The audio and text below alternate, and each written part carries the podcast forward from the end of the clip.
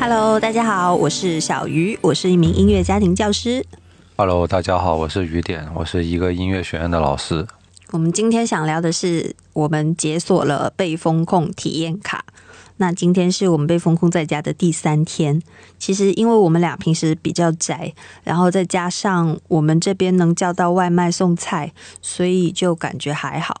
但是我今天在跟我们的封面设计的插画师在聊天，就他们已经进入被封控的第三周了。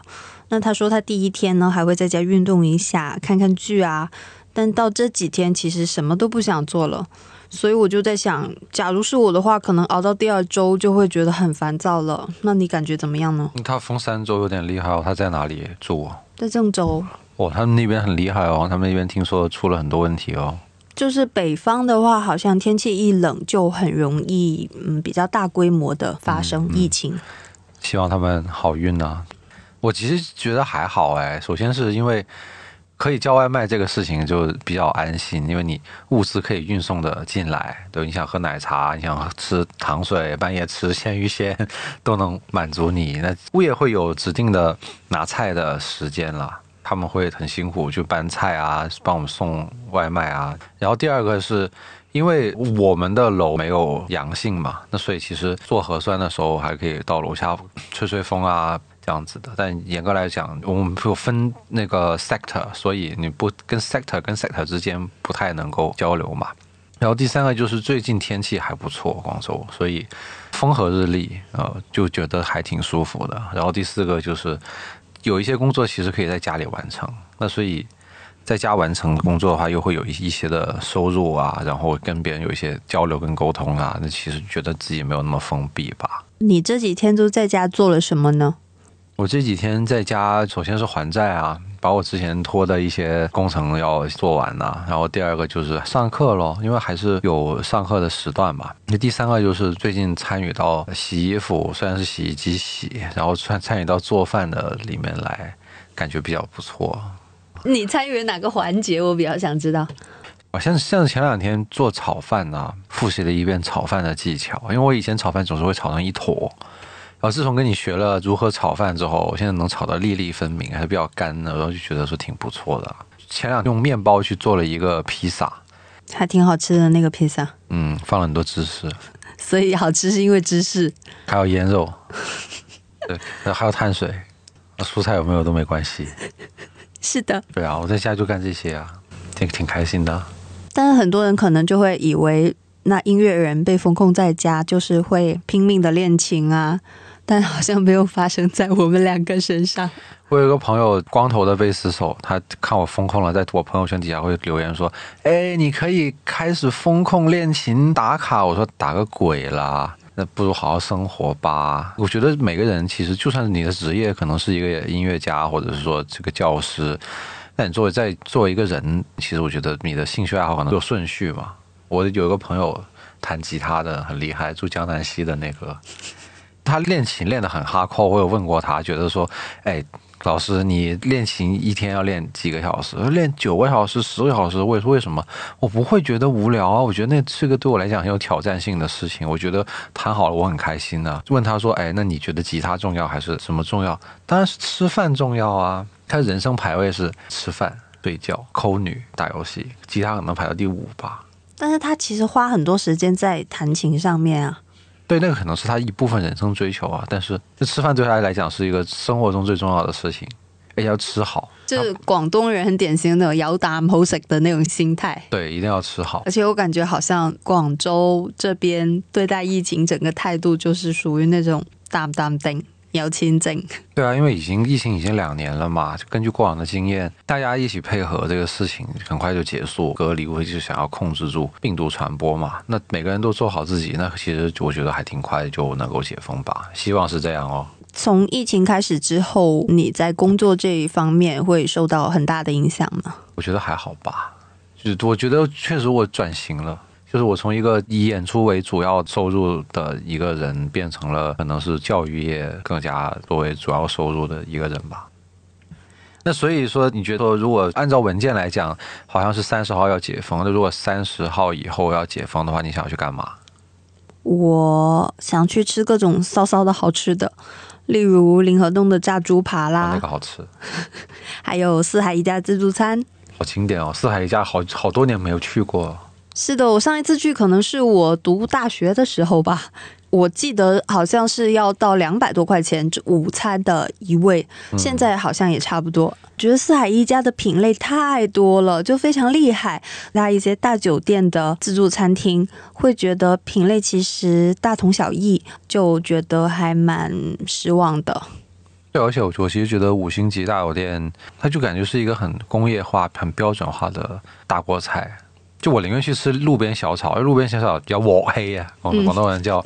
对，所以我觉得我我会喜欢更加喜欢吃路边小炒。就中餐来讲，西餐的话，我觉得它自助餐的有有一些品类还是不错的，比如像烤肉那种，你要慢炖六个小时，那个不可能不好吃。嗯，我最近特别喜欢去寻找一些在大众点评上面评分很低，可能才二点几、三点几，但是已经开了十几年的一些老店，因为我觉得在房租越来越高，然后疫情反反复复的情况下，这些老店是因为好吃。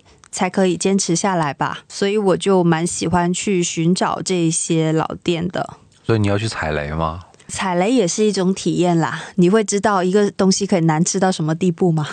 也是啦，但我觉得大众点评这这个评分有时候未必会准，它只能可能最多只是个参考而已。你要可能看大众点评使用的群体的年龄啊，然后他们自己的口味，也许可能跟我们不一样。你说的那些老店，我觉得有有可能它评分那么低，是因为中老年人会去吃，那中老年人不会用大众点评去说我今天吃了个什么东西好不好吃，对不对？对啊，而且他们蛮注重服务的。就我看很多大众点评底下的打分很低，是因为都说哎食物还不错，然后哎口味还行，但是服务态度太差了。我们好像从小就是没有什么服务体验的，就去吃饭的话，在服务这方面一直是蛮粗糙的，所以我就觉得没有多大问题。对啊，就跟你看港产片一样，跟老板说：“喂，老細，我揾哪扎面短。”然后那个人半个手指还插到面里面，然后就这样给你。因为我们也这样吃，他就已经习惯就是这样了，不太卫生，但是你也习惯了那种别人就是爱对你爱理不理的，你不要管我，也也是一种很不错的人际关系嘛。人均可能才四五十，一方面又要吃到好吃的，还要要求人家服务态度好，分钱一分货嘛。但我觉得这个挺有意思的，应该海底捞进入广州之后的变化。OK 啊，那我们可以下期来聊一聊这个。然后我还蛮想去一些就是有山有水的地方露营，吸收一下天地灵气。我觉得你也会想要去的吧？我喜欢去旅游，但是露营的话，我觉得其实还好，因为我现在觉得就是露营的本质对我来讲是一个坐在外面吃东西跟坐在外面喝东西的体验。那其实我回想一下，其实我小时候春游也是这样啊。然后我春游的时候不用带那么多凳子、椅子、奇奇怪怪的东西去，我就带个背包，要把带个吃的、带个喝的，席地而坐。然后你就有点晒的话，戴个帽子或者带把伞，我觉得就已经够了。所以我其实现在有在反省我自己在露营这个事情上会不会带了太多的东西去。但是旅游的话，我还是蛮喜欢的。我们有一个周末旅游的计划，是的，我们最近他们学校又要不给出省外嘛，所以我们就尽可能的在广州周边。前两周就是还疫情还没有这么严重的时候，我们就分别去了中山，开平。啊，还去了开平，之前也去过像顺德啊，然后佛山啊。我们接下来可能也会想要继续再往外面走一下。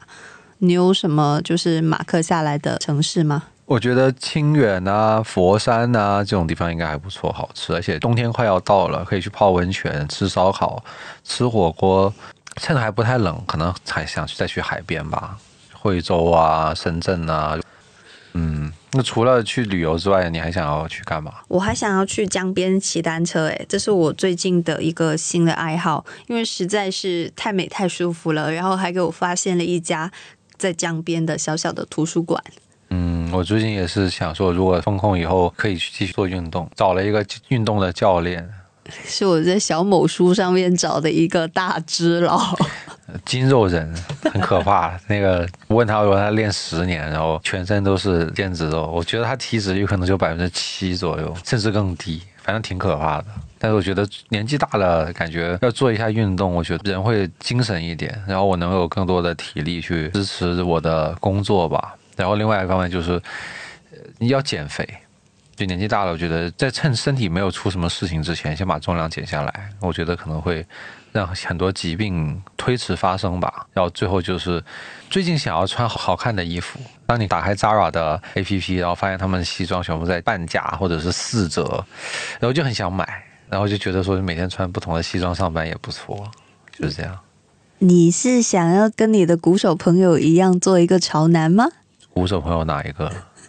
理性鼓手，理性鼓手没有，理性鼓手不用不用穿也好看，就是这样。我只是觉得穿西装比较人比较精神吧，就是他会给我一个内在的反馈，就觉得说我今天穿的西装，呃，穿的比较干净一点，我说我做做事可能会积极一点。我想我我就觉得这样还不错，嗯，但大部分时间我还是比较 chill，喜欢穿的很邋遢，广广州人嘛，短裤、拖鞋、背心，对呀。我觉得最经典的是你有一次穿了拖鞋去上课，然后遇到一个教古典乐器的老师吧，然后就被当面教育了一番，嗯，就我去排练，然后他们一开始看到我愣了两秒。愣了很久，他然后问他的学生：“这个真的是老师吗？可以穿凉鞋、穿短裤来上课吗？”然后他朋友跟他讲说：“对啊，他是那个什么什么人的贝斯手嘛，他们乐队风格就是这样的啊，他们主唱都上节目都是穿拖鞋，人字拖啊。”然后我就看他，嗯，还是你懂。然后他们老师超费解的，就感觉说你一定要穿的呃洗洗干干、干干净净的、整整齐齐的来上课才是。但可能女生跟男生也不一样吧。也没有吧，就是我出门也是短裤、T 恤，然后人字拖为主。嗯，那你上班会这样穿吗？上班也会啊，哦 哦哦，这就对了吧？不是一家人不进一家门吗？那上次你挨骂之后，我就赶紧给你买了一双凉鞋嘛。呃，所以我从拖鞋升级成凉鞋，也算有进步，对不对？有一条带子看起来就体面很多嘛。救命！然后我其实还想去参加那书店的读书会，你要不要跟我一起去？他们每个月的十五号都会在店里举办一场读书会交流会，大家可能呃来读一下最近喜欢的一些书的节选，一起去吗？那所以其实读什么类目的书都可以吗？是的，哦，那挺有意思的，就等于是思想碰撞。是因为我没有去过，我就很好奇。我其实只有在电影里面见过这种场景，我没有去到现实当中有见到这样子的读书会的一个场景，所以我就还蛮好奇的。我们上学的时候有读书会，但那个是为了完成月任务嘛，就大家一一本书丢下来，一人读一章，然后把资料汇总，两天读完，然后就可以高效的把那个学习给学完。就是比如有有一本书三百多页，分七章，然后你就组织个读书会，一人看十五页，两天就看完十五页了。然后你把它总结了之后，你只要花两个小时就可以把整本书的内容全部压缩出来，就还挺高效的，那也挺快餐文化的。提高学术研究效率吧，你可以当成是。好的，那我们这一期就录到这里啦。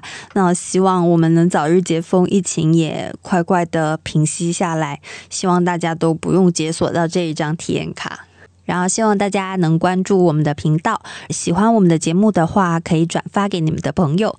对啊，如果你喜欢的话，也可以在底下留言跟我们进行交流哦。如果想听我们讲什么话题，或者说你有什么 idea，也可以在下方留言告诉我们。那我们也会尽快回复大家哦。谢谢大家的收听，拜拜，拜拜。